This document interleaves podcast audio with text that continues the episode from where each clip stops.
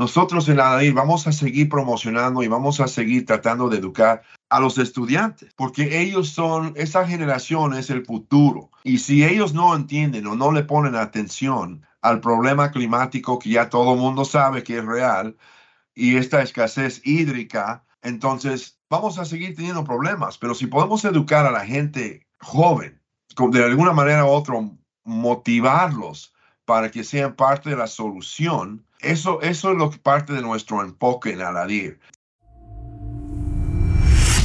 El podcast del agua.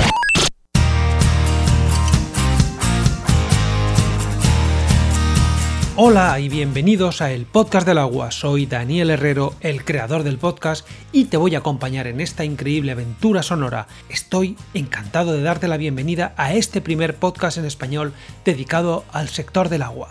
En el episodio de hoy entrevisto a Gerald Jerry Ross, el presidente de Aladir y una persona que lleva toda una vida dentro del mundo del agua, primero como Sales Director y actualmente como presidente de la Asociación Latinoamericana Aladir, a la vez que como profesional de las ventas en Staff Water Technology. Jerry se considera latino de la cabeza a los pies y nos habla de cómo somos el cliente latino y de la importancia de entender nuestras necesidades específicas en el ámbito del agua. Con su profundo conocimiento de la industria y su pasión por el agua, Jerry nos brinda una perspectiva única sobre los desafíos y oportunidades que enfrentamos en América Latina en lo que respecta a la gestión sostenible del agua. En esta entrevista exploraremos tanto su vida profesional como una parte de la personal, desde sus primeros días en Scrub Industries y Fedco hasta su actual papel compatibilizando su labor comercial en Stavon Water Technology y el ser el presidente de Aladir. Te pongo en antecedentes de qué es Aladir. Aladir es la Asociación Latinoamericana de Desalación y Reuso de Agua. Esta organización promueve el uso sostenible del agua en Latinoamérica a través de la desalación y el reuso del agua y efluentes. Aladir fomenta la colaboración entre los sectores público y privado y desarrolla tecnologías innovadoras para una gestión hídrica eficiente y responsable.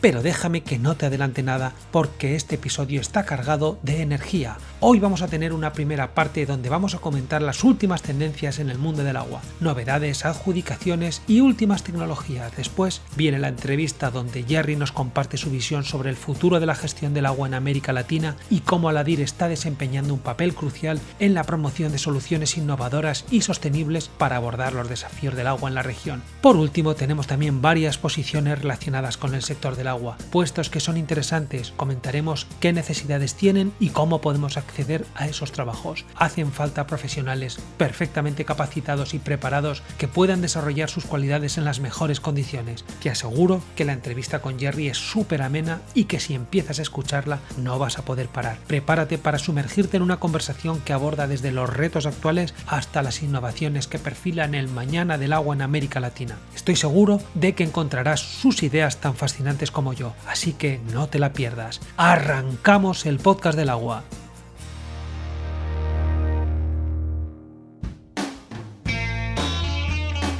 Comienza la sección de noticias y novedades. Quiero que sea el punto de referencia para mantenerte al día en el sector del agua. En este episodio exploraremos las actualizaciones más relevantes, las tecnologías de vanguardia y los anuncios más recientes.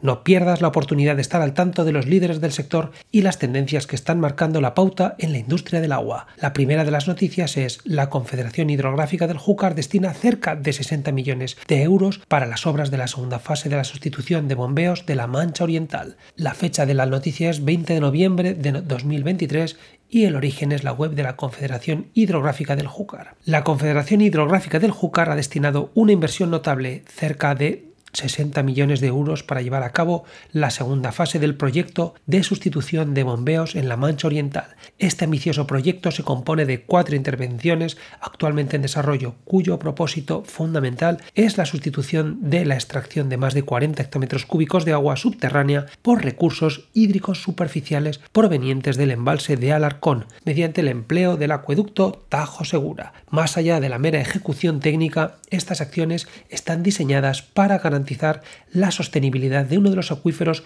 más cruciales en la demarcación del Júcar, al tiempo que respaldan la viabilidad de las operaciones agrarias en la región. La presentación de las líneas generales del proyecto fue llevada a cabo por el presidente de la Confederación Hidrográfica del Júcar, Miguel Polo. En un evento en el que participaron diversas administraciones, así como la Junta Central de Regantes de la Mancha Oriental. La Junta Central de Regantes es un actor clave en este proyecto. Durante el evento, su presidente Herminio Molina expresó su satisfacción por el inicio de estas obras. Este hito no solo tiene un impacto directo en la sostenibilidad del acuífero, sino que también contribuirá a mantener las explotaciones agrarias en la zona el compromiso compartido entre la Confederación y la Junta de Regantes, respaldado por una inversión histórica y una colaboración ejemplar entre instituciones y usuarios, refleja un modelo de gobernanza del agua. Esta iniciativa no solo aborda la mejora cualitativa y cuantitativa del acuífero, sino que también demuestra una visión a largo plazo y la adopción de prácticas sostenibles. Este proyecto es un testimonio de cómo la cooperación entre entidades puede conducir a soluciones eficaces para los desafíos hídricos a largo plazo sirviendo como inspiración para futuras iniciativas en la gestión del agua a nivel regional y nacional. La siguiente de las noticias es Global Omnium Medio Ambiente inicia la prestación del servicio de la operación de la desaladora de Musamel en Alicante. La fecha de la noticia es el 20 de noviembre y la web de Origen es la web de Global Omnium. La empresa Global Omnium Medio Ambiente inicia la prestación del servicio de la operación de la desaladora de Musamel en Alicante. La desaladora cuya operación y mantenimiento fue licitada por el Consejo de Administración de Aguas de, las Cuencas Mediterráneas, Aquamed, ha sido adjudicada a Global Omnium Medio Ambiente en UTE Conte d'Agua. El contrato de prestación de servicios. El contrato de prestación de servicios de operación y mantenimiento comenzó el pasado 30 de octubre. El alcance del contrato incluye desde la captación y bombeo del agua de mar y la red de distribución. La planta tiene un caudal nominal de 50.000 metros cúbicos día, pudiendo llegar hasta los 80.000 metros cúbicos si la demanda lo requiere, y está equipada con sistema de doble paso de osmosis inversa. El contrato se enmarca dentro de los objetivos de desarrollo en desalación contenidos en el Plan Estratégico de Global Omnium y tiene una duración de dos años prorrogables hasta un máximo de otros dos, por un importe de adjudicación de 2,98 millones de euros. Además, se incluye la modelización BIM de la instalación y la integración con el GEMAO, Sistema de Gestión de Mantenimiento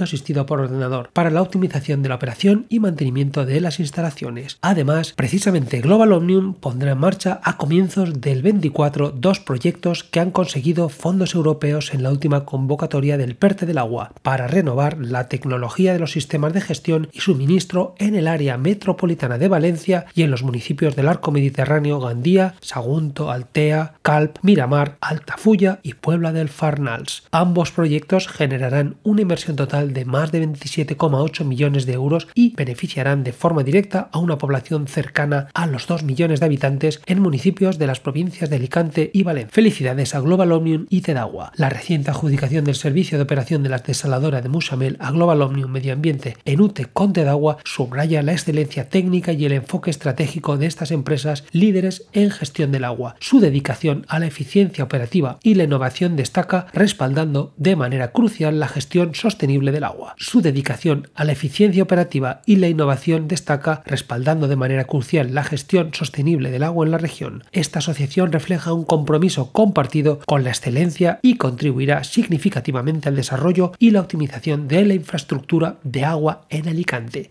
marcando un hito en la prestación de servicios hídricos eficaces y vanguardistas. Y la última de las noticias es sobre el Congreso Bienal de Aladir en Chile. La fecha de la noticia es el 23 de noviembre de 2023 y el origen es Aladir. Rayil Macarem Sánchez, directora ejecutiva de Aladir, nos habla del resultado del Congreso Bienal celebrado del 14 al 16 de noviembre en la ciudad de Santiago de Chile. El Congreso Bienal de la Asociación Latinoamericana de Desalación y Reuso de Agua, Aladir, realizado del 14 al 16 de noviembre en Santiago de Chile, fue todo un éxito.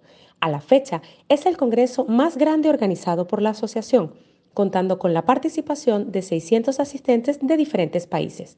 El encuentro sirvió de sede para el desarrollo de 70 presentaciones técnicas en torno a casos de interés, desarrollos tecnológicos vanguardistas, legislación, normativa y tendencias de la industria de la desalación, reuso de agua, tratamiento de fluentes y gestión hídrica sostenible. La Asociación Latinoamericana de Desalación y Reuso de Agua, ALADIR, publicará en las próximas semanas su agenda de eventos 2024. En esta oportunidad estará compuesta por congresos, workshops, capacitaciones técnicas y talleres magistrales en México, Perú, Chile, Brasil, Colombia, España, Estados Unidos y Argentina. ALADIR agua, tecnología y sociedad. Enhorabuena a Aladir por el exitoso congreso, un éxito de participantes y un éxito también de presentaciones técnicas y colaboraciones. Seguro que la agenda de eventos del 2024 vendrá cargada de actividades muy interesantes y continuará fortaleciendo los lazos en la comunidad del agua. Además, no te pierdas la entrevista exclusiva a Jerry Ross, presidente de Aladir, en este mismo episodio. Descubre las perspectivas y los desafíos que se avecinan para la asociación, así como las innovaciones más emocionantes que están configurando el futuro del sector. Y estas han sido las primicias, licitaciones, adjudicaciones y novedades de última hora. Ahora te dejo con la entrevista. Si quieres pasar un agradable rato con nuestro invitado, no dejes de escuchar.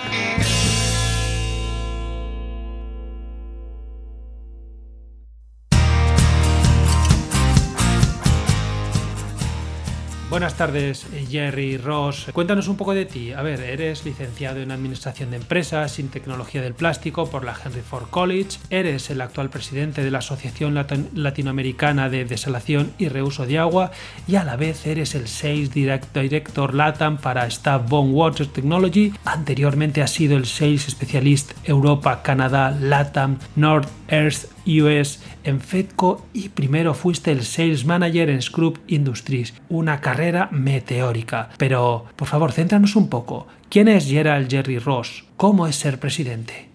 Muchísimas gracias, Daniel, este, por esta oportunidad de estar aquí contigo. Pues la verdad, este, yo he sido muy afortunado, como, como dices, este, mi carrera siempre ha sido de alguna manera u otra en ventas. Yo viviendo aquí en Michigan, que es básicamente la capital automotriz del mundo, efectivamente estudié tecnología de plástico y administración de empresas y nunca en mi vida pensé que yo terminaría mi carrera siendo tan involucrado en lo que es el agua. Yo pensé que iba a ser como mis parientes acá en Michigan, mis, mis amigos, todos en la industria automotriz, pero nunca fue así. Ni un día he trabajado en la industria automotriz desde la universidad. Pero lo que sí le puedo decir es que me encanta lo que es la industria del agua. Uh, el agua es un recurso que, to que, que, que, todos necesitamos, que el agua da vida y la verdad, a comparación de otras industrias, la, eh, la industria del agua es de cierta manera resistente a caídas en la economía, recesiones, porque siempre está la necesidad del agua. Entonces, por ese lado, me encanta lo que es la industria del agua, me encanta dar soluciones a gente que lo requiere, uh, llámese en la industria hotelera, agrícola o simplemente industrial o municipal. Siempre hay la necesidad y a mí me encanta poder dar una solución llámese desalinización de agua de mar o reuso del agua. Para eso estamos, para eso está ALADIR, que es la Asociación Latinoamericana de Desalinización y Reuso del Agua. Estamos en 26 países en América Latina y estamos creciendo y la verdad, todos los que son socios de nuestra asociación tenemos el mismo objetivo, demostrarle al mundo o a nuestros socios y la gente que no son socios de que pues nosotros somos líderes en lo que es el agua, nosotros contamos con gente con mucha experiencia en todo tipo de tratamiento de agua. Como les decía, el objetivo es compartir con todos nuestros socios y toda la gente en América Latina de que esta escasez hídrica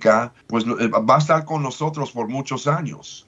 Claro, claro, claro. Y, tenemos que hacer algo entre todos y empezando desde los niños jóvenes en la escuela. Ahora, la pregunta es, ¿cómo es ser presidente de Aladir? El ser presidente de Aladir, sí, es, es trabajo, es trabajo. Espero que no, no esté escuchando mi CEO Alan Daza de Safon, porque me encanta recordarme quién firma mi cheque, ¿verdad? Pero... Espero que sí lo escuche este, también, ¿eh? Sí, sí lo va a escuchar. La verdad, él también reconoce que, es importante la labor que estamos haciendo con Aladir. Ferco, tanto Como Sapon hemos sido socios de Aladir desde hace mucho tiempo, pero ser presidente fue algo que, pues al principio yo dije, no, eso suena como una, algo muy político, yo no soy político, yo hablo derecho, la gente me conoce por hablar derecho entonces no fue algo que me llamó mucho la atención al principio, pero el año pasado me invitaron a postular como miembro, miembro del, del consejo directivo. Como director. Y, lo pensé mucho y luego me dijeron varios colegas en la industria, Jerry, hazlo, te conoce mucha gente, puedes traer buenas cosas para la asociación y me metí. Y efectivamente gané un puesto como director en, en la junta directiva. Y eso también me sorprendió. Entonces, en la primera reunión que hicimos de la nueva junta directiva en noviembre del año pasado, tuvimos las elecciones para presidente y en su momento nadie quería postular, pero me puse a pensar y dije, ¿sabes qué? Creo que la, la, directiva necesita nueva sangre porque de alguna manera u otra yo había escuchado de que la asociación quizás estaba, tenía, estaba creciendo con la mentalidad de que era un club privado los privados. Ciertos socios. Y a mí no me gustó eso. Entonces yo pensé que quizá metiéndome como presidente podría abrirse y tener una voz todos los del, del consejo directivo. Y efectivamente así es ahora. Todos tenemos voz. Yo no soy un dictador. Cualquier decisión que se tome se hace entre toda la junta directiva. Le damos oportunidad a todos los expertos de la industria a venir a dar una presentación técnica primero lo, primero es enseñar o, más bien hacer que la gente entiende estos procesos y estas nuevas innovaciones que están llegando frecuentemente en lo que es tratamiento de agua. Entonces, ser presidente me da mucho orgullo, ser presidente me da orgullo, me siento muy bien porque me han dicho mis, los directores de, de, Aladir que están contentos, estamos bien, estamos planeando cuatro eventos para el año, para el 2024 y hemos crecido la, membresía ha crecido este año. Entonces vamos bien, vamos por buen camino. buenas señales estoy detectando. Buenas señales. Sí, sí, vamos bien. Qué interesante. Bien, hemos visto un poco cómo fue, cómo fue el comienzo, cómo fue que entraste, lo, veremos más adelante, a cómo entraste en Aladir y todo eso, pero ahora vamos a centrarnos un segundo, por favor, en, en Jerry Ross y háblanos un poco de por qué dirigiste tu vida profesional al sector del agua. Yo sé que la primera de las, de las empresas, Scrub Industries, no era totalmente de agua, pero a partir de ahí todo el resto ha sido agua, agua, agua. ¿Qué tiene el agua para, para, para Jerry Ross? Como le decía Daniel, el agua, el, agua para mí, o sea, todo el mundo sabe que sin agua no hay vida. Sin agua no hay vida. Entonces, cuando yo primero me metí en la industria del agua fue con Fedco, Fedco fabrica bombas centrífugas y dispositivos recuperadores de energía, principalmente para desalinización de agua de mar. Entonces yo me metí en eso de pleno y mi carrera siempre ha sido en América Latina. Mis raíces, mi sangre es latina. Aunque tengo el nombre gringo, mis raíces son latinos. Y familia también tienes española, ¿eh? Sí, también mis abuelos eran de, de, San Sebastián, allá en el norte de España. Norte de España, sí.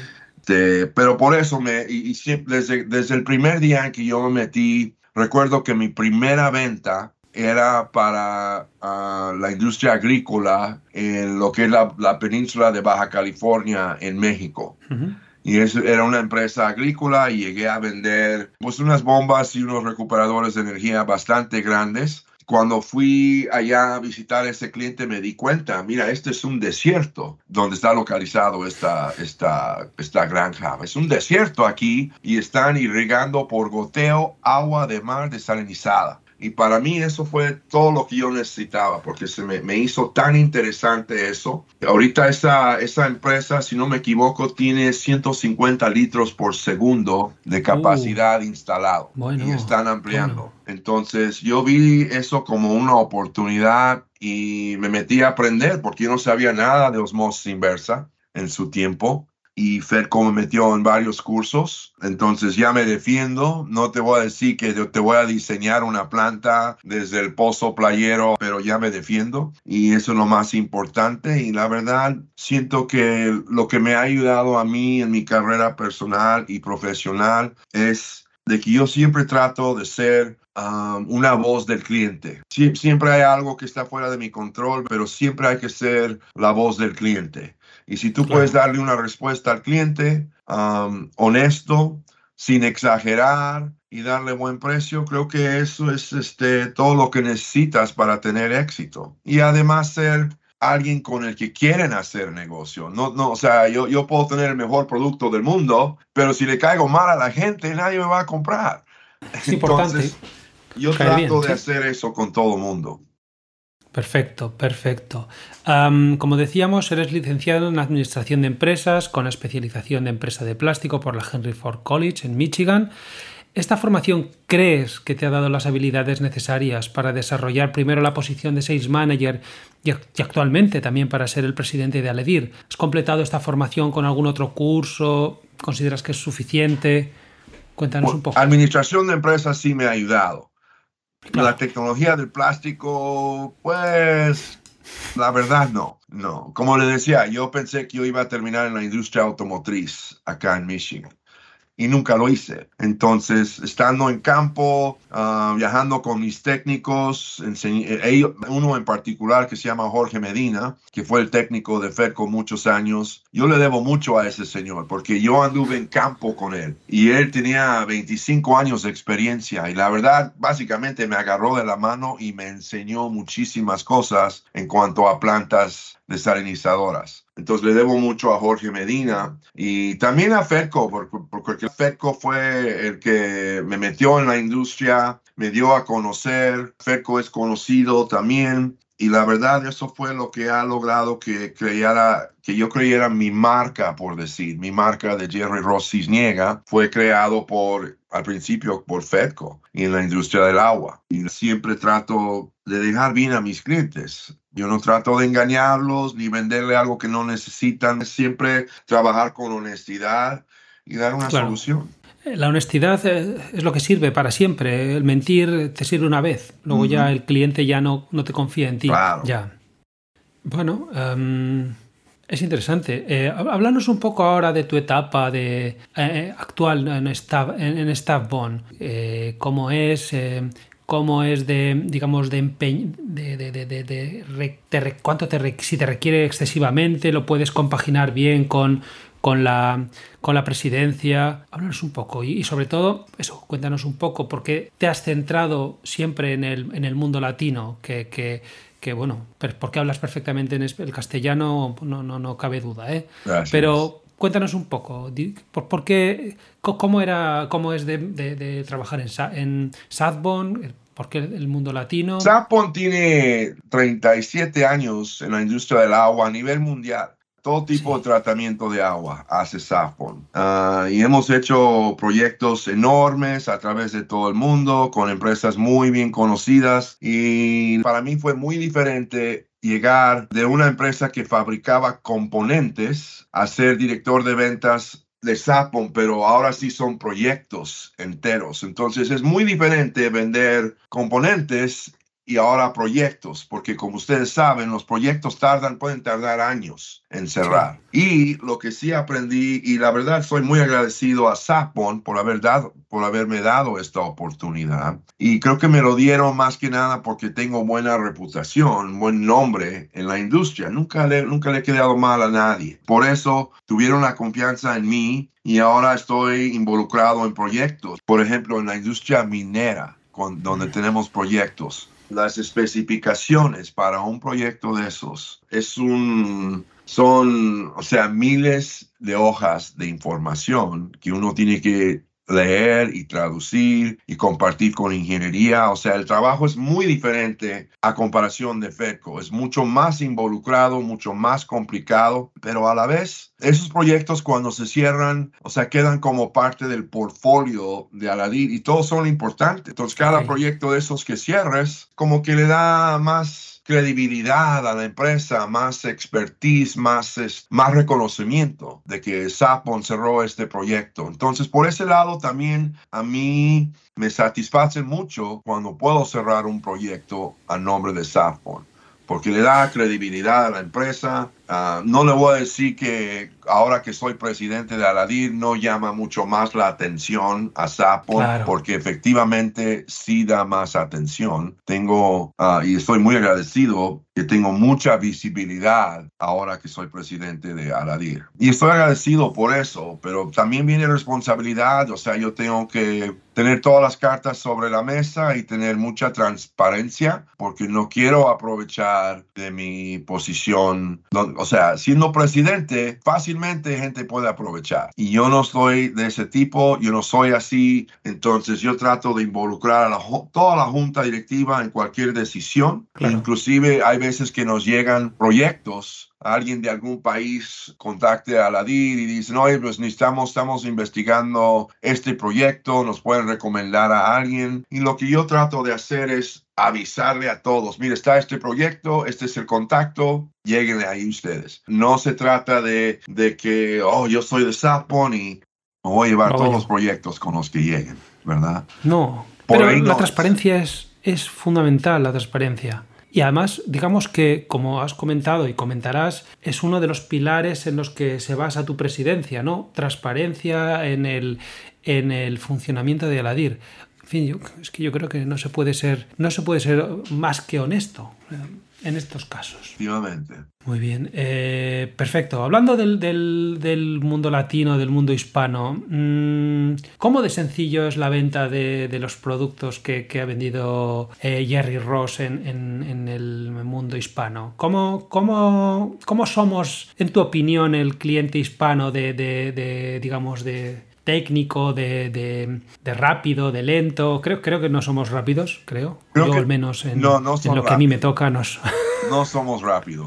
Y, le voy a decir que y no es una falta, sino es, es algo que yo pienso que es eh, cuando, cuando yo trato de vender un, por ejemplo, yo trato de vender un proyecto donde sea, ya sea México, Sudamérica, donde sea. Mis amigos latinos, nosotros los latinos, no sabemos decir no. Entonces, ese es mi gran problema, porque hay un proyecto y quizá ya se había puesto atrás o, o está detenido, pero a mí siempre me, no, Jerry, este, ahí va, ahí va el proyecto, o sea, no me saben decir, ¿sabes qué, Jerry? Esto ya no va, o lo detuvieron para otro año, o no hay presupuesto. Eso es lo con la que contra lo que yo batallo siempre, es de que necesito que la gente me diga, no, este proyecto se detuvo por esta razón o esto, pero en América Latina somos muy amables a la gente. Entonces nadie sabe decir no, pero la verdad me deben de decir no, porque, o sea, yo no tengo ningún problema en guardar ese proyecto para otro tiempo, pero sí, los proyectos tardan bastante, los presupuestos, hay muchas idiosincrasias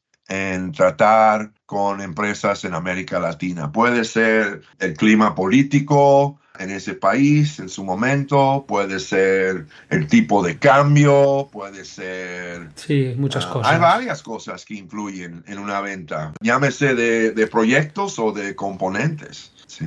Bueno, digamos que en resumen, los latinos somos lentos.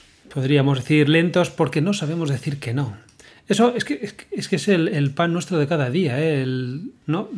¿Por qué voy a decir que no? Si quizás sea que sí, pero tú mismo sabes que está detenido, que está esperando. Bueno, es un poco el carácter que tenemos. Sí, y no en todos los casos, porque luego de repente sale un proyecto que ni esperabas y lo necesitaban el día de ayer. Ah, bueno, eso es la siguiente, ¿no? Las cosas cuando salen es para no ayer antes de ayer. Sí, sí.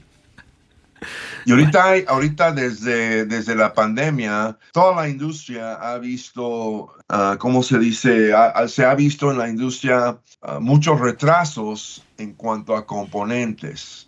Por ejemplo, cualquier planta de tratamiento de agua que necesita una bomba, llámese centrífuga o la que sea, o de um, desplazamiento positivo, necesita un variador de frecuencia. requiere un chip. Hay una escasez de chips, entonces muchas plantas, aunque se cierren relativamente rápido, ahora está el problema de productos en el mercado que se requieren. Hay muchas cosas que andan muy atrasadas y también eso retrasa el tiempo de entrega de un proyecto, pero nos afecta a todos esa, esa escasez. Claro, claro, no, no, no, efectivamente, el tema de los componentes electrónicos desde la pandemia es una, un problema, es un problema importante. Vale, en el año 22 te haces con la presidencia de Aladir para el periodo 22-26. Eh, ¿Cómo fue que te postulaste para este puesto? Nos lo has comentado un poco, pero éntranos con más detalle. ¿Fue una cuestión personal o empresarial? ¿Fue un proceso complicado? Cuéntanos esto un poco de, de, el pilar que, que, tú veías que era imprescindible de la transparencia y,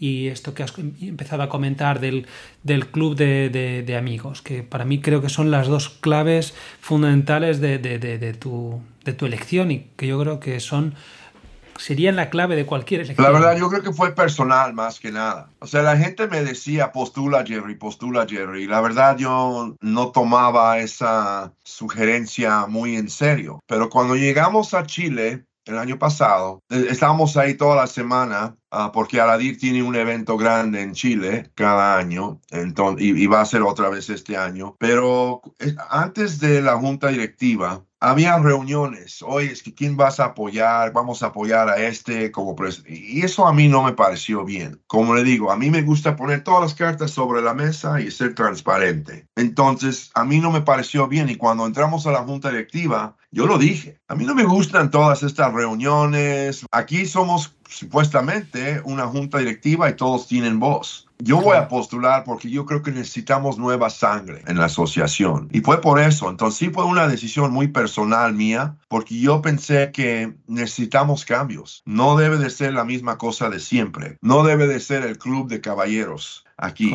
aquí es para todos. Y cuando yo dije eso en voz alta, mucha gente estuvo de acuerdo. Entonces hicimos una elección en donde Rajile, que sin Rajile no existiría esta, esta asociación y la gente interna de, de Aladir son muy importantes, son muy claves y la verdad son muy profesionales todos. Así de sencillo fue, eh, éramos, somos 15, entre el presidente y la junta directiva somos 15 directores en total. Y Rajile dio un pedacito de papel a todo mundo, o sea, podías votar en privado al que tú que querías. Era, éramos, eh, eh, el único que postuló fue otro señor que es también de la junta directiva, Patricio Martí, que tiene mucha experiencia allá en Chile, en, Chile es buen tipo. Entonces les nos dieron un papelito, apuntar hasta la, la persona con la que querías votar. Rajile los metió en, en no me acuerdo, en un vaso o algo así, lo sacó uno por uno y éramos, estábamos empatados, siete y siete. Y cuando sacó el último papelito y dijo, felicidades Jerry Ross, tú eres el nuevo presidente de Aladir y demostró, demostró a todo mundo que era mi nombre. Y así fue la elección. Fue muy regular, muy estándar, pero creo que quedaron sorprendidos mucha gente de que yo quedé como presidente inclusive yo. Pero bien, o sea, vamos bien ahora todos. Creo que la gente, como decía, están contentos de que se ha visto este cambio. Eso es lo importante, efectivamente. Vale, eh, entrando un poco en el, en el detalle, aunque lo has comentado con el tema de los papeles y tal, pero explícanos un poco la dinámica de la, de la elección de la junta directiva y luego la relación de estos directores con los, eh, digamos, con, con, esta, con la junta directiva. Cuéntanos un poco la, la, la, elección de la junta directiva, de los directores y cómo, y cómo enlaza todo esto con la elección del presidente de la, de la junta directiva como decía antes, estamos en 26 países. Y cada país en América Latina, que, estos, que son miembros de Aladir, tiene sus representantes locales. Porque si, si a ti te nombran como representante local, por ejemplo, tú estás viviendo en Ecuador y hay dos representantes en Ecuador, que, que, tratan de, de promover lo, lo, que son, lo que es Aladir, nuestros objetivos todo lo que estamos tratando de hacer en América Latina. Y lo hacen los representantes en cada país. Hay una elección porque hay varias gentes en diferentes países que pueden postular para ser el representante de Aladir en esos países. Se hace una elección primeramente por representantes de cada país. Y de ahí se hacen, se eligen gente que puede ser parte de la junta directiva. Entonces empiezas primero siendo representante de Aladir con tu país y luego de ahí postulas para ser parte de la junta directiva. Entonces así fue. Yo bypassé eso porque yo nunca, yo vivo en Estados Unidos. No necesitábamos un representante de Estados Unidos, de Aladir. Aunque estamos tratando de, de, trabajar ahora con diferentes asociaciones gringas para dar a conocer, porque hay muchas empresas americanas y canadienses que les encantaría ser socios y trabajar en América Latina, más que nada en la industria minera. Entonces, por ahí va la cosa. Empiezas como, como representante de tu país, del país. y luego hay elecciones para, para la junta directiva. Una vez que estés dentro de la junta directiva, o sea, como usted dijo, tengo cuatro años como presidente, ya vamos, ya vamos a cumplir un año. Uh, los representantes duran dos años, se ¿Sí? vuelven a elegir. Y, ese, y, eso es, una vez que estás dentro de la Junta, nos reunimos mensualmente y luego hay 12 comités. Yo soy parte de esos comités también. Y esos comités se encargan de ejecutar bien los eventos que hacemos, porque también hacemos cuatro eventos, pero también hacemos capacitaciones. Por ejemplo, hay uno en Alicante, España, que se Oh. hace con la universidad de ahí de Alicante. Y eso nos ha dado buen éxito, la verdad. Y trabajamos con unos líderes en desalinización de ahí en España. Entonces, sí somos la América Latina, pero también hacemos workshops y capacitaciones en otros lugares del mundo. Correcto, correcto. Ok, ¿puedes explicarnos en qué consiste ser el presidente de Aladir? ¿Cómo de sencillo, que no nos escuche el CEO de, de Sadbone, cómo de sencillo es compatibilizarlo con tu labor de Sales Director en Sadbone? Y luego un poco si es un puesto exigente, si, si las reuniones son, son online, como, como por ejemplo esta que estamos manteniendo, si, si es, eh, digamos, complicado mantener los, los dos platillos en, en movimiento. Es, es, un poco complicado porque somos tantos socios. Tenemos un grupo, mira, yo tengo, de ver, espero que no me esté escuchando mi jefe Arandaza, pero yo tengo cinco grupos de WhatsApp, junta directiva, la gente interna de Aladir, tenemos un chat en WhatsApp de todos los socios y ese chat está explotando todo el día, pero ese chat es buenísimo porque cuando hay una necesidad de algún socio o algún miembro, ahí lo, ahí lo publican en claro, ese mensaje, de, WhatsApp, en ese grupo. Y ahí, de ahí salen respuestas, pero efectivamente hay veces que yo tengo que apagar mi celular porque está explotando todo el día con estos cinco diferentes grupos a los que pertenezco de WhatsApp en mi celular. Eso es una. Y luego está la cuestión financiera, en donde el estado, el, el, las finanzas de Aladir se manejan en, en Florida, pero ahora en Michigan, porque yo estoy en Michigan. Y hay veces que, you know, uh, la gente interna tiene que entrar, por ejemplo, este evento que vamos a poner en Chile, hay que hacer ciertos pagos con el hotel. Entonces sí es medio, medio pesado, entonces yo trato de hacer todo lo que tengo que hacer con Aladir primeramente en la mañana y luego trato, necesito hacer mi labor diario de, de, de.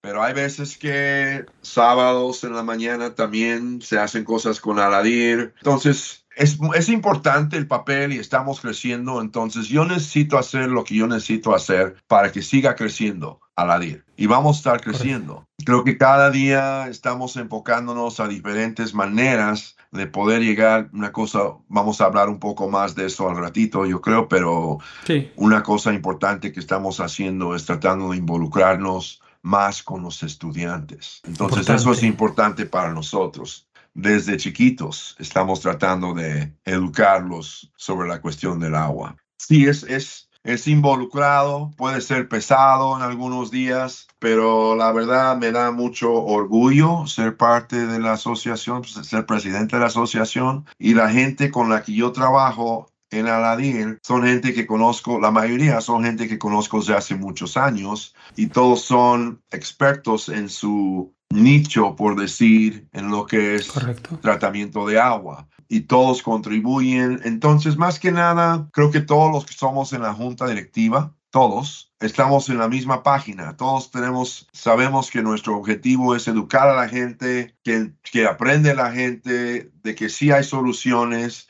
en cuanto a reuso, a desalinización. El, tenemos el mismo objetivo que todos y todos trabajan muy duro para que no sea una cosa personal, sea todo para el beneficio de la asociación, porque la asociación beneficia a mucha gente. Está claro. Perfecto, perfecto. ¿Cómo es un día en la vida de Jerry, Jerry Ross cuando lleva el sombrero de presidente de Aladir? Me refiero cuando hay un evento, cuando hay una, una reunión, em, digamos, eh, multitudinaria. ¿Cómo, suele ser? Mucha, mucha relación social, mucho Um, ¿sí? hay mucha relación social. Por ejemplo, le puedo decir que en julio, cuando fui, tuvimos un evento en, no, perdón, ¿cuándo fue? Tuvimos un evento en Perú hace dos meses. Y sí, o sea, el aspecto social es, es algo importante porque la verdad trato de ser, trato de tratar, la intención es tratar a todos los socios como si fueran muy importantes, que en realidad sí son. Cada uno de los socios son muy importantes. Entonces sí tiene su aspecto social, porque ese evento de Perú ha sido muy, hemos tenido mucho éxito con ese evento. Los que son socios y representantes de, de Aladir en ese país juegan un rol importante, entonces yo tengo que reconocer a todos esos labores que hacen estos representantes individuales en estos países para que sigan, sigamos teniendo éxito. Entonces, sí, es, esos eventos son pesados para mí, porque todo el mundo quiere hablar, todo el mundo quiere saludar. Yo, yo soy muy social de todos modos, ¿verdad? A mí no me, yo no voy a decir, o sea, yo le voy a dar la mano y un abrazo a todo el mundo. Claro. Entonces, este, el aspecto social es importante. No sé si has visto, Daniel, varios videos en LinkedIn y de donde estoy yo con algún socio y dándole las gracias, ¿verdad? Por participar en estos eventos. Eso se hace muy, como usted sabe, videos de 30 segundos en LinkedIn son los que tienen más, más actividad, más vistas, porque solamente tienes la atención de la gente por 30 segundos en, en LinkedIn. Entonces, eso, eso se ha visto mucho. Yo creo que es importante, tenemos un comité técnico, entonces cada evento que hacemos, hay muchos planes. Tenemos que hacer, la verdad, lo que tratamos de hacer en cada evento es tener los expertos de la industria que puedan venir a hablar técnicamente de su especialidad, porque así enseñas a todo mundo que está ahí en la audiencia. Y aparte, o sea, es, es, es, es mucho trabajo poner en puesto un evento de estos. Llámese el de Perú, el de Chile, hacemos otro en Brasil que ha tenido mucho éxito. Todos estos eventos son muy, eh, es una tarea difícil planearlo y ejecutarlo. ejecutarlo. Y gracias a Dios, tenemos a la gente interna de, de Aladir que tiene pues bastante, siete, ocho años en haciendo este tipo de eventos y son expertos y negocian con las sedes, o sea, no es, no es fácil, es, es algo que ellas también tienen su orgullo de hacer todo para que beneficie a los, a los miembros, a los socios y a la asociación. Es, es un poco complicado lo que tratamos de hacer porque somos un, una asociación sin lucro también.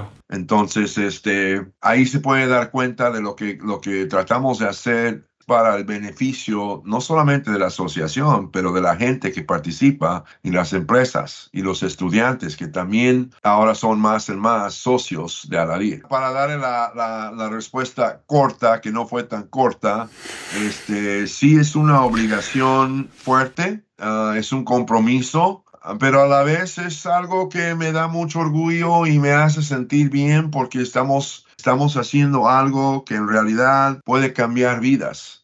Está claro, está claro.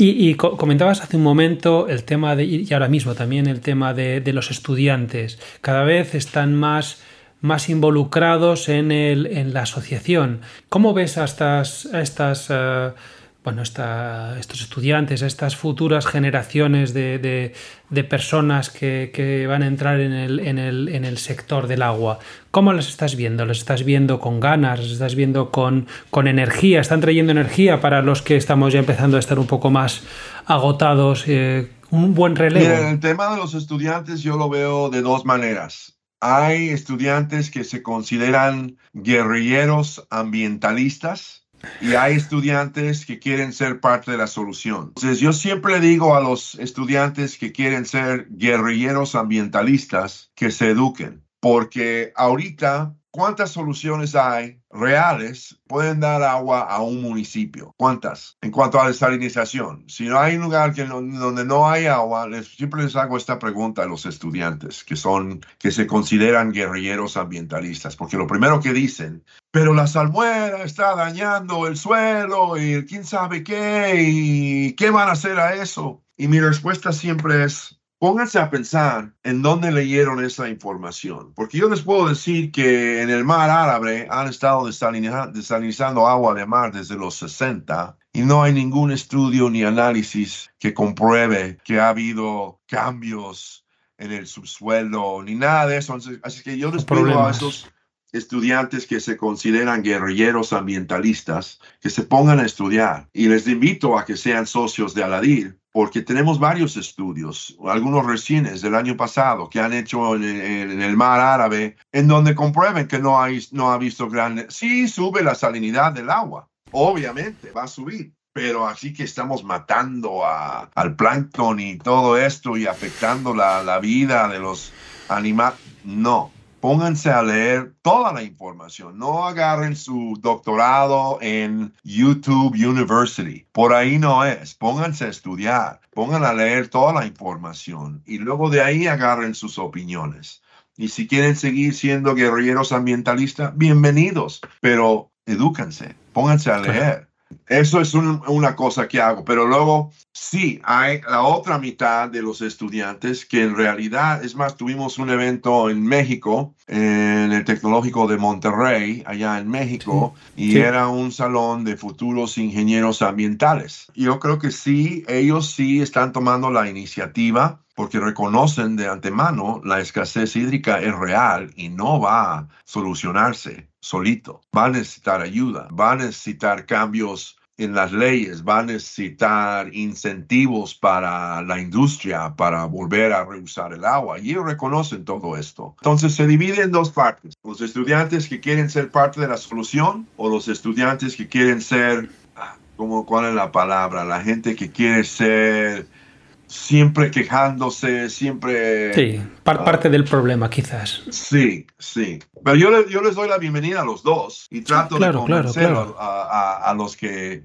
quieren ser guerrilleros de que siempre hay que ver los dos lados de los puntos de vista y entender los dos lados. Problemas ya tenemos muchísimos, entonces vamos a buscar soluciones. Exacto. Sin más, sin más.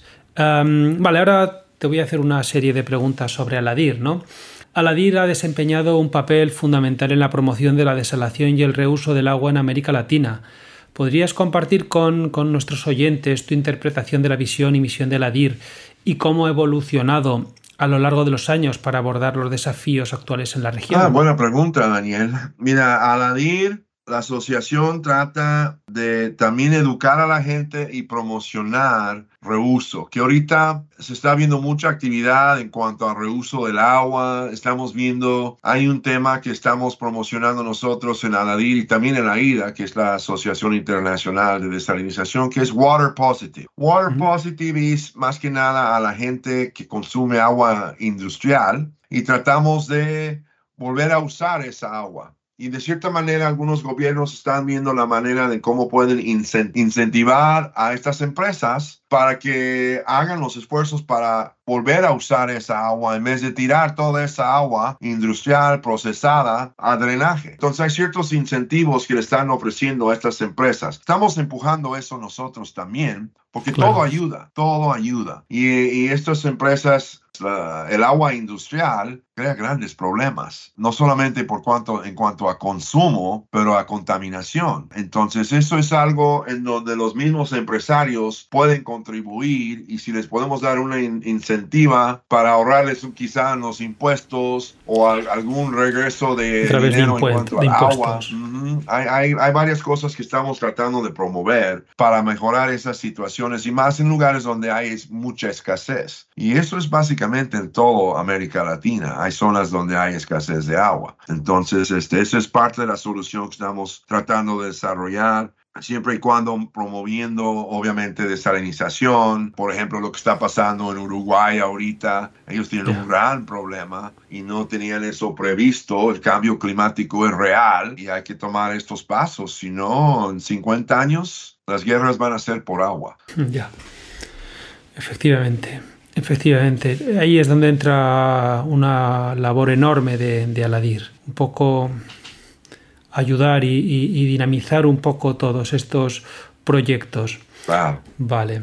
El reuso del agua es una práctica esencial para abordar la creciente escasez de agua en todo el planeta. ¿Podrías hablarnos sobre los avances y los desafíos que vemos ¿no? en la promoción del reuso del agua en América Latina y cómo Aladir está contribuyendo a esta causa? le puedo dar, um, por ejemplo, en la industria alimenticia. Hay muchas gentes que ocupan muchísima agua y luego terminan el proceso, las salmoneras, las, las, las gentes que procesan pollo y pavo. O sea, ellos ocupan muchísima agua y el agua que tiran es realmente horrible esa agua. Y hay muchas veces que lo mandan a un laguito de retención y luego esa agua empieza a oler feo. Es, es, un desastre esa agua que viene de esta industria agrícola. No en todos, digo, digo alimenticia. No en todos, porque hay muchas empresas que son responsables, pero hay muchas empresas que no son. Entonces, en cuanto a innovaciones de eso, igual viene regresando al tema de cómo vamos a incentivar a esta gente para que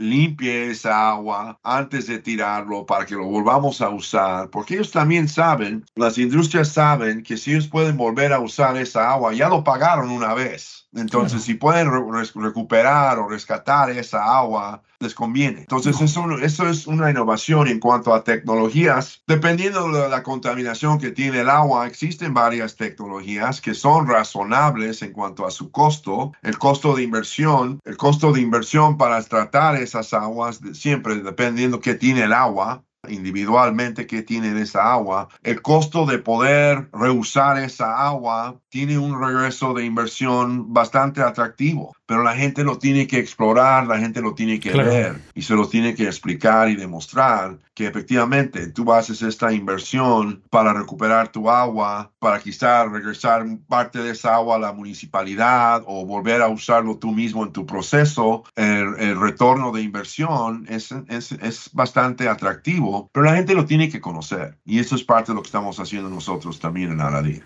Está claro. Es que si se explican las cosas la gente lo entiende y, al final es bueno para todos. Es una capacitación imprescindible que, y muy, digamos, y muy interesante que está haciendo Aladir. Vale. Eh, la tecnología de desalación, ya lo estamos comentando, ha demostrado ser una solución efectiva para garantizar el acceso al agua potable en áreas con escasez hídrica, la escasez hídrica que estábamos comentando ahora mismo. ¿Cuáles son, en tu opinión, los desarrollos más interesantes en, la tecnología de desalación con aplicación directa en América Latina?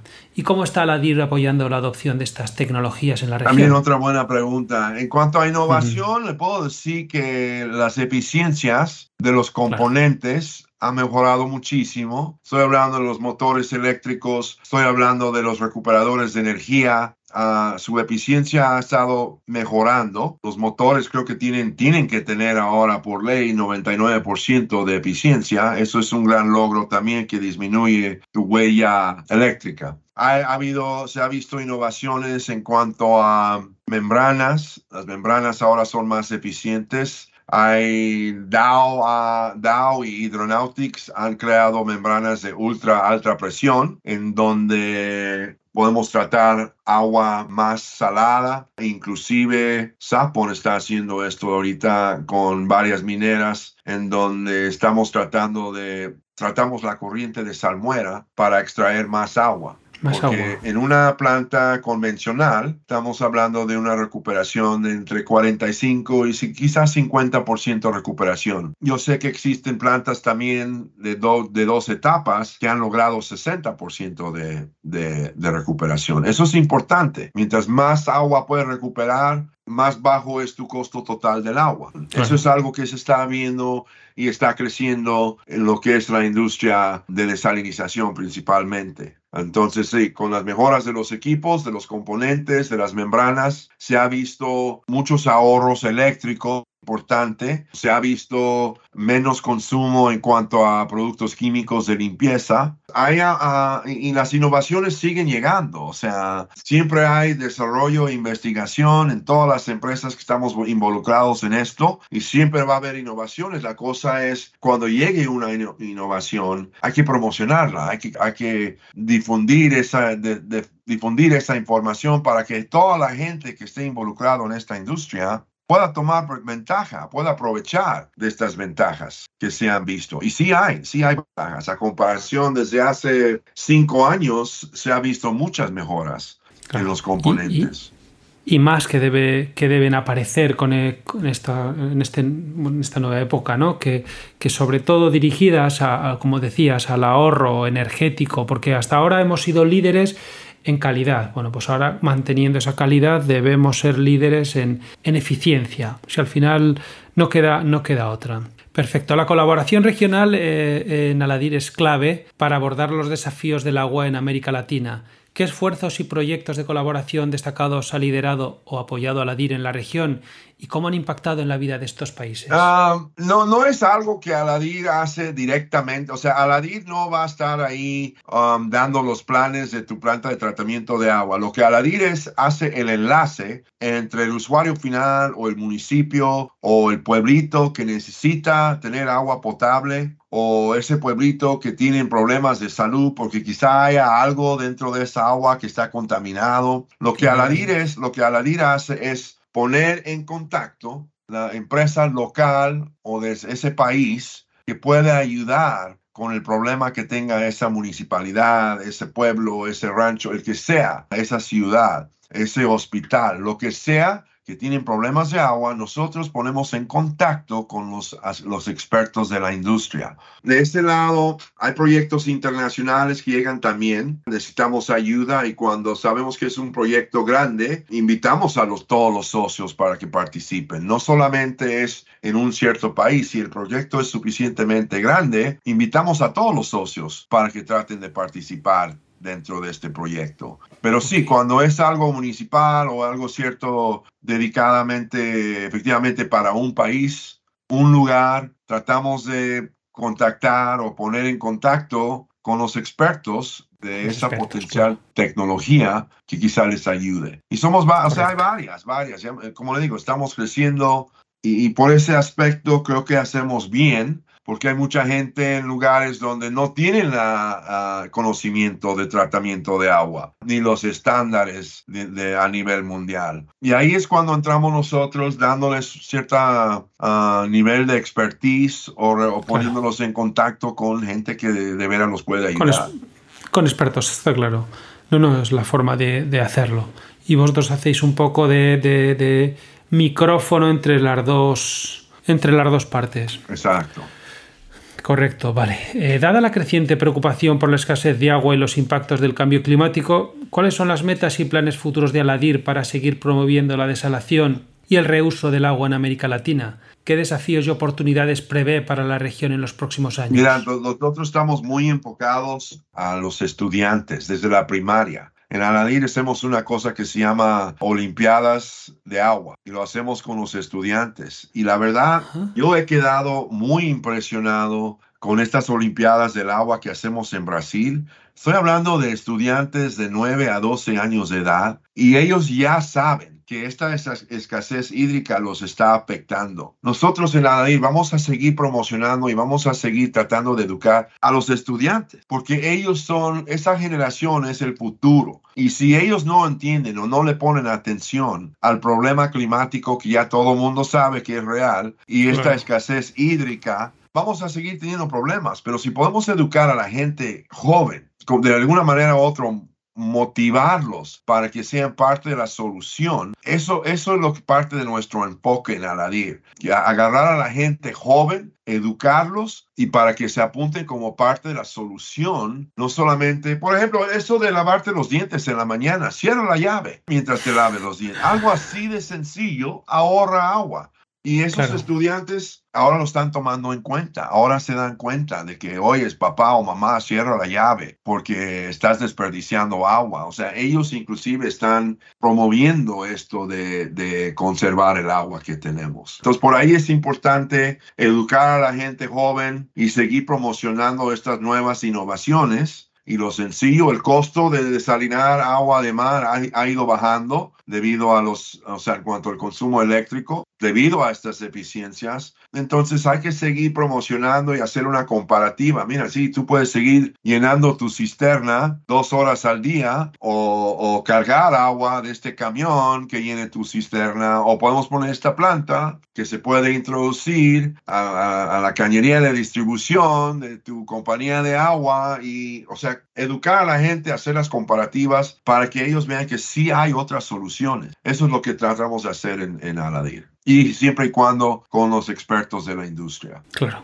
Claro, no, no, desde la base hay que empezar, efectivamente. Ok, bueno, ahora un poco dirigiéndonos a el liderazgo efectivo, digamos que es esencial para el éxito de cualquier organización, en concreto, vamos, estamos hablando de Aladir. ¿Qué consejos o lecciones de liderazgo has aprendido a lo largo de tu mandato como presidente de Aladir que va a hacer ahora un año y que puedas compartir con, bueno, con nuestros oyentes y con otros líderes en el campo del agua?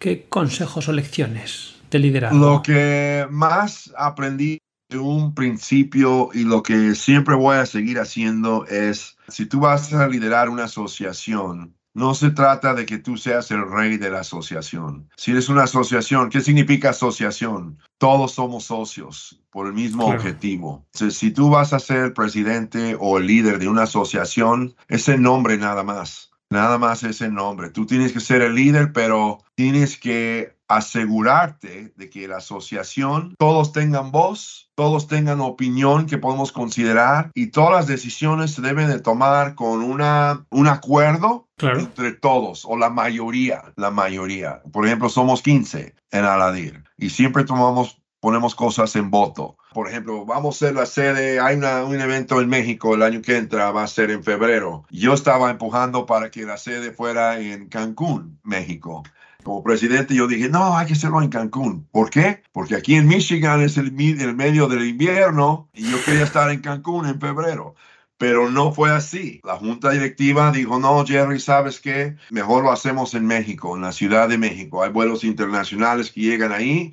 Claro, Yo dije, sí, pero también llegan a Cancún. También pero a no, Cancún. la junta directiva decidió que se va a hacer en México. Yo tuve que ser contento porque eso fue el acuerdo a los que llegaron a la junta directiva. Entonces yo no, tengo nada más que decir, más que bien, esa es la decisión entre todos, así lo vamos a hacer. Y efectivamente así es y así es lo como tratamos de tomar todas las decisiones de Aladir, siempre tomando en cuenta la, la voz de todos. Una buena lección de liderazgo, ¿eh? Sí, no, no, nunca vas a satisfacer a todos. Por ejemplo, en este caso, yo no quedé satisfecho, pero fue lo que quería la junta directiva. Entonces, de alguna manera u otra, la mayoría gana, la mayoría es la que debe de influenciar a una decisión porque todos tienen su voz. Eh, si la mayoría está de acuerdo, eso es lo que manda. Sin duda alguna, sin duda alguna. Una pregunta que eso sí un poco más eh, diferente, ¿no? Imagina que tienes la oportunidad de realizar un proyecto revolucionario en el campo de la gestión del agua en América Latina, sin restricciones de ningún tipo. ¿Cuál piensas, cuál te gustaría que, cuál sería ese proyecto y qué impacto crees que tendría en la región y en el mundo? Yo sé que esto es como una como una carta a los Reyes Magos, ¿no? Pero, pero bueno, ¿qué, qué, qué se te ocurre? Pues ahorita como están las noticias, todo el problema hídrico que tienen en Uruguay, Creo que ahí sería una sede muy importante para que la gente pueda ver, mira, ustedes no tienen agua en este lugar, o sea, obviamente si yo tuviera el presupuesto sin límites, yo pondría una planta ahí. Ahorita estaríamos planeando esta planta para ponerlo en marcha, en marcha, en marcha aquí en febrero o marzo, para que la gente pueda ver, ahorita que está en las noticias todos los días, ese problema que tienen en Uruguay. Yo armaría una planta enorme en ese lugar para que la gente viera esta es la solución hacia el futuro. Esto es lo que estamos haciendo con la salmuera para educar a la gente. Pero esta planta está produciendo,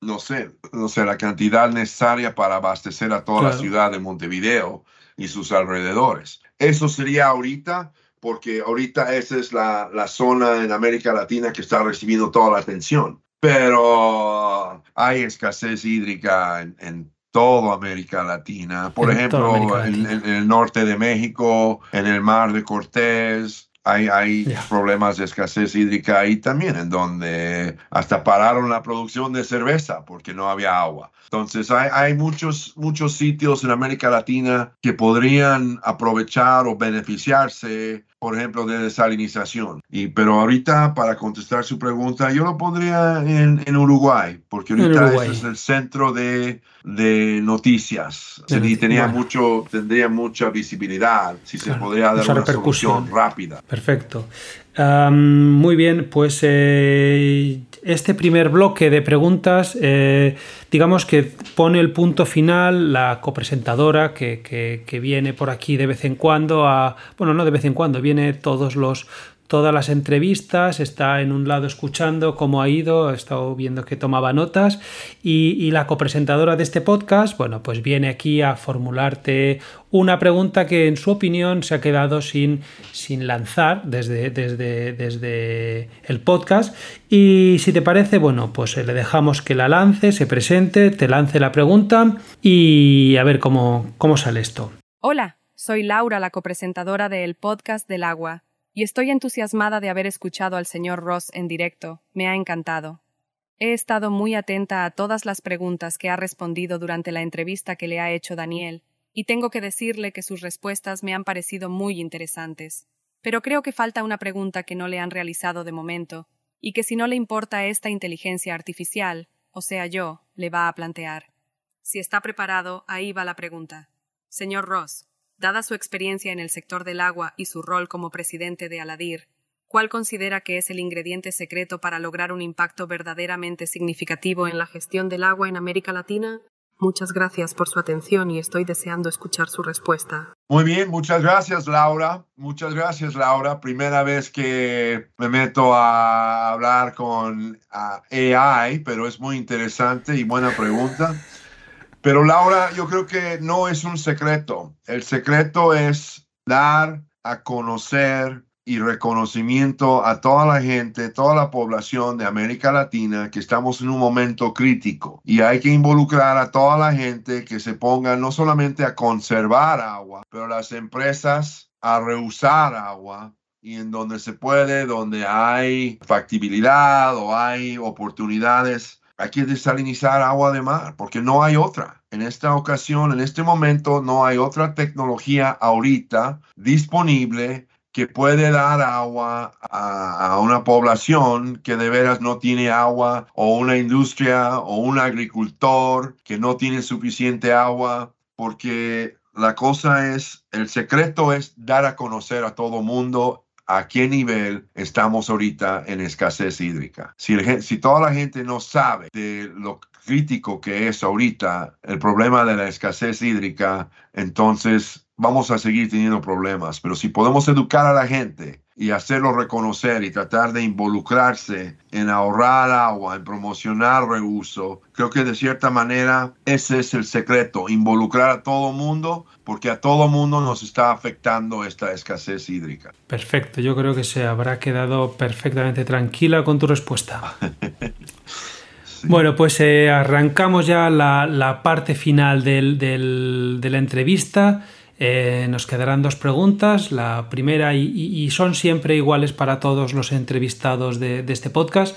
La primera de las preguntas es, ¿a quién crees que debemos entrevistar en este podcast por ser una gran persona que tiene unos altos conocimientos en el sector del agua y es un gran referente? Pues ahí en España ustedes tienen varios que son expertos. Está Domingo Sarso, está... hay varios. Ustedes son los líderes a nivel mundial en desalinización. Entonces, este, ustedes tienen varios que son muy importantes a nivel mundial en la industria. Domingo es uno, pero hay varios, o sea, nosotros acá en Latinoamérica nos referimos a las empresas españolas como la Armada Española. Y estoy hablando de Acciona, Inima, todas esas empresas transnacionales Que, hacen proyectos enormes acá en América Latina. Entonces, este, yo recomendaría a Domingo Sarso, que es uno, una persona muy amable y tiene mucho conocimiento en Europa, en,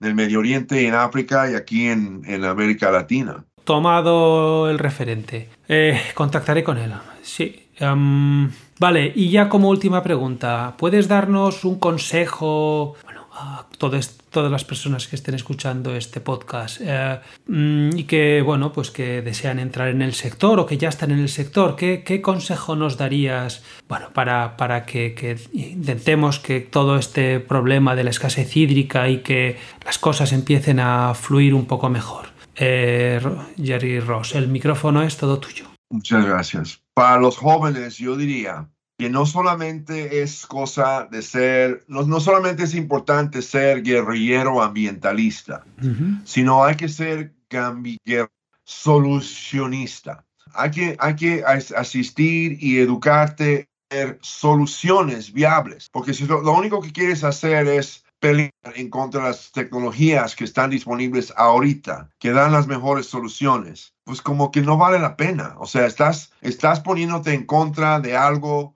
que ahorita no vas a cambiar. Mejor únete al lado donde buscas o seas parte de la solución entera, no solamente lo que viste en YouTube University, en donde te vas a quejar de la tecnología que actualmente existe. Ayúdenos a encontrar tecnologías nuevas que quizás sí van a ser más amigables hacia el medio ambiente, pero de ponerte a pelear y protestar eso no contribuye a una solución. No ayuda. Lo, que yo sugiero es que los jóvenes se pongan a ver y estudiar, a ver cómo llegamos a nuevas soluciones, no pelear en contra de lo que ya existe. La, la, energía que ustedes traen sería mucho más positivo si lo aplicaran hacia una solución y no estar peleando en siempre, siempre peleando y protestando. Eso solamente me dice que a ustedes les sobra tiempo. Mejor eh, dedican ese tiempo a buscar soluciones en vez de protestas. Y yo creo que el mundo sería un mejor lugar y así entre todos vamos a trabajar juntos para solucionar, para tener una solución a la escasez hídrica. Y solamente eso quiero decir a los jóvenes. Pues eh, perfecto, yo creo que no queda nada más que aportar. Si tienes alguna cosa que quieras decir antes de, terminar, yo por mi parte te agradezco. Eh, la, facilidad, el placer. Para mí ha sido un placer poder compartir este rato contigo y te lo digo sinceramente. Gracias por atenderme con tanta cortesía y sobre todo mil gracias por tu amable disponibilidad. Además me lo has puesto sencillísimo. Y espero que tú también hayas estado igual de cómodo y que hayas disfrutado y que no haya sido una, una pelea con, con, con encontrar respuestas, que haya sido cómodo para ti y te hayas encontrado a gusto. Daniel, agradezco mucho la oportunidad de ser parte de tu podcast y sí fue cómodo, eres bastante caballero, nunca sentí, nunca me sentí mal o fue muy bueno para mí, espero que lo agradezco mucho la oportunidad de que la gente conozca más de Aladir. Yo no me puedo quejar y estoy a la orden para cualquier otra cosa que necesites. Que si quieres otra persona entrevistar de América Latina involucrada en el agua, con todo gusto, hacemos eso. Pues ¿verdad? sí, efectivamente. Ha sido, efectivamente. Ha sido un placer. Pues eh, muchísimas gracias, Jerry. a ti, muchísimas gracias. Gracias.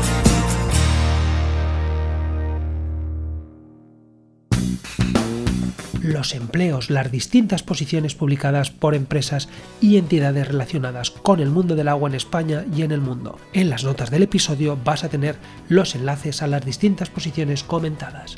La primera de las posiciones es Jefe de Mejoras en EDAR. La fecha de publicación es el 21 de noviembre de 2023 y la web de donde lo he sacado Infojobs. La oferta es de Ferrovial Construcción Cadagua y el lugar del puesto de trabajo es Boadilla del Monte, Madrid. La breve explicación que da la empresa reclutadora. En Ferrovial Construcción dentro de Cadagua diseñamos, construimos y operamos instalaciones de tratamiento y depuración de agua. Llevamos casi 50 años desarrollando tecnologías de depuración, potabilización y desalación con la máxima calidad y con el máximo respeto al medio ambiente. En concreto, la vacante tendría el foco en estaciones depuradoras de aguas residuales EDAR. Precisamos incorporar un responsable de mejora de instalaciones en plantas de tratamiento de aguas residuales con bagaje sólido en el estudio y ejecución de proyectos. Sus funciones serán estudio, valoración y redacción de propuesta de mejoras de instalaciones y equipos, diseño e implementación de nuevas instalaciones y sistema de funcionamiento en automático en las instalaciones existentes, ejecución de obras de mejora, proveedores y contratistas, planificación de actuaciones y coordinación con otros departamentos de OANEM, definición del protocolo de montaje, elaboración de los planos los esquemas de las instalaciones, responsable de vigilar y responsable de vigilar el cumplimiento de la normativa preventiva por parte de trabajadores propios y subcontratas. Para el puesto es necesario unos estudios mínimos de ingeniería superior, una experiencia mínima de al menos dos años y los requisitos deseados son experiencia en operación y mantenimiento de DAR, experiencia en ejecución de obras de construcción, aplicaciones informáticas AutoCAD, Excel avanzado, conocimientos o formación específica en electricidad, programación de Variadores de frecuencia, instrumentación de proceso, etc. Titulación superior en prevención de riesgos laborales y nivel básico de prevención en la construcción. El tipo de contrato es indefinido a jornada completa, el personal a cargo es cero, el número de vacantes es una y el salario y los beneficios sociales no están disponibles. La siguiente de las posiciones es operario, EDAR, La Seca y Portillo. La fecha de publicación es 21 de noviembre de 2023 y la web de donde lo he sacado es InfoYo. La oferta es de la Sociedad Pública de Infraestructuras y Medio Ambiente. El lugar del puesto de trabajo es Portillo, Valladolid. La breve explicación que da la empresa reclutadora es, debido a la gestión por medios propios de la explotación de las depuradoras de la seca y Portillo se necesita la incorporación de un operario con la categoría de oficial de primera. La jornada es de 7 y media a 3 y media para llevar la operación y el mantenimiento preventivo y correctivo de las depuradoras. Se encargará, entre otras cosas, de operación de planta, mantenimiento preventivo de equipos, limpieza de las instalaciones estudios mínimos, bachillerato, experiencia mínima al menos un año y otros requisitos imprescindible residencia en la zona, experiencia en puestos de mantenimiento y o similares, carné de conducir y disponibilidad para desplazamiento con vehículo de empresa, conocimientos básicos eléctricos, mecánicos y de ofimática, ganas y disponibilidad para aprender y un horario de 7 y media a 3 y media de lunes a viernes y guardias los fines de semana. El tipo de contrato es indefinido jornada completa, el número de vacantes es una y el salario y los beneficios sociales no están disponibles. La tercera de las posiciones es técnico de mantenimiento en la edad de Abrera. La fecha de publicación es 21 del 11 de 2023 y la web de donde lo he sacado es Infojobs. La oferta es de, de Acciona Infraestructuras y el lugar del puesto de trabajo es en Abrera, Barcelona. La breve explicación que da la empresa reclutadora es funciones principales, desarrollo y mejora continua del plan de mantenimiento impuesto por el cliente, gestión del taller y del almacén, recepción de pedidos, control del stock, estudio, desarrollo y supervisión de las actuaciones de mejoras que requieran conocimientos específicos y dentro de estas mejoras colaborar en la línea de investigación ofertada al cliente prestando sus servicios en los campos que domine. Además, se le formará para dar apoyo en determinados trabajos como implantación del sistema de gestión de calidad y medio ambiente, prevención de riesgos laborales y eficiencia energética. Los estudios mínimos es ingeniería técnica, no es requerida experiencia, pero es valorable trabajos en instalaciones industriales. Es valorable un permiso de conducir B, tiene que ser una persona con alta capacidad organizativa y se valorarán positivamente conocimientos técnicos de los equipos de nuestro sector, bombas, motores, valvulería, etc. Se valorarán también conocimientos en GIS, AutoCAD, GEMAO y BIM y capacidad de redacción para elaborar otros informes. El tipo de contrato es otros contratos, el personal a cargo es cero, el número de vacantes es uno y tanto salario como beneficios sociales no están disponibles. Y la última de las posiciones es jefe de planta depuradora EDAR. La fecha de publicación es del 20 de noviembre y la web es Info. La oferta es de Agbar y el lugar del puesto de trabajo es San Cugat del Vallés, Barcelona. La breve explicación que da la empresa reclutadora es dentro de la Dirección de Operaciones Ámbito Cataluña buscamos incorporar un perfil con experiencia en el ámbito de depuración con interés en desarrollar su carrera en las operaciones del ciclo integral del agua. La persona seleccionada estará encargada de controlar, programar y coordinar las operaciones de explotación y mantenimiento de la instalación, planificando y supervisando su ejecución por parte del personal de mantenimiento y operario de planta, para garantizar el cumplimiento de los objetivos técnicos económicos del servicio. Entre sus principales tareas y funciones están controlar, programar y planificar la operación de la planta, garantizar el correcto estado y funcionamiento continuo de las instalaciones a su cargo, verificar el cumplimiento del presupuesto de compras para los distintos proveedores de materiales y servicios. Para el puesto es necesario unos estudios mínimos de grado, al menos dos años de experiencia y será valorable experiencia profesional en tareas de gestión técnica dentro del ámbito de operaciones en abastecimiento y saneamiento. Es imprescindible una experiencia mínima de dos años y carnet de conducir catalán y castellano. Tipo de contrato indefinido a jornada completa, personal a cargo cero, número de vacantes una, salario no disponible y beneficios sociales tampoco disponibles. Y hasta aquí los empleos. En las notas del episodio vas a poder encontrar el enlace a todas las posiciones. Desde este podcast animo a los reclutadores a mantener reuniones para presentar las distintas posiciones que tengan disponible. Estoy totalmente disponible.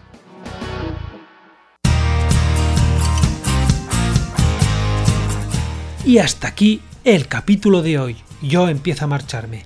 Si te ha gustado, te invito a que escuches el próximo episodio donde entrevisto a Jacobo Illueco a Muñoz, una persona que es un auténtico experto en transformación digital de los sistemas de aguas y más en particular en su caso la parte de depuración. Jacobo también ha escrito un artículo sobre los sistemas de detección temprana del COVID en las aguas residuales y lleva varios años realizando temas de digitalización de sistemas de saneamiento y depuración y actualmente es el responsable del Departamento de Ingeniería de Aguas de Valencia Internacional. No te lo pierdas porque Jacobo explica cuestiones súper actuales con una pasión y facilidad que impresionan. De verdad ha sido un verdadero placer y un honor estar al otro lado del micrófono compartiendo con todos vosotros estos momentos tan apasionantes del podcast del agua. Antes de concluir, quiero agradeceros vuestra compañía en este viaje y el que me hayáis dedicado vuestro valioso tiempo. Espero que hayáis disfrutado tanto como yo en este capítulo. Con todas las secciones mi objetivo ha sido brindaros información relevante y actualizada compartiendo conocimientos técnicos y experiencias de expertos en el sector. Si el podcast ha sido de tu agrado, te pido amablemente que me des tu apoyo y que me ayudes a llegar a más oyentes interesados en el agua. La forma de hacerlo es muy sencilla, simplemente dame tu valoración en tu plataforma de podcast preferida. Cada estrella cuenta y a mí personalmente me motiva a seguir mejorando y ofreciendo contenido de calidad. Además, si deseas dejar una reseña con tus comentarios y opiniones sobre el podcast, será un auténtico honor para mí. Y si realmente te ha gustado el podcast del agua, te pido el favor de con otros profesionales del sector. La difusión a través del boca a boca es una de las mejores formas de hacer crecer esta comunidad y llegar a más personas que puedan beneficiarse de los conocimientos y experiencias que comparto. Nuevamente gracias por formar parte de esta experiencia. Gracias de verdad por tus mensajes, comentarios y sugerencias. Siempre van a ser bienvenidos. Y estoy ansioso por seguir trayendo nuevos episodios llenos de información relevante y entrevistas con destacados expertos. En nombre del podcast del agua, gracias de corazón por tu apoyo y fidelidad. Esperamos seguir siendo tu fuente de información confiable y entretenida en el apasionante mundo del agua. Hasta el próximo episodio. Namaste.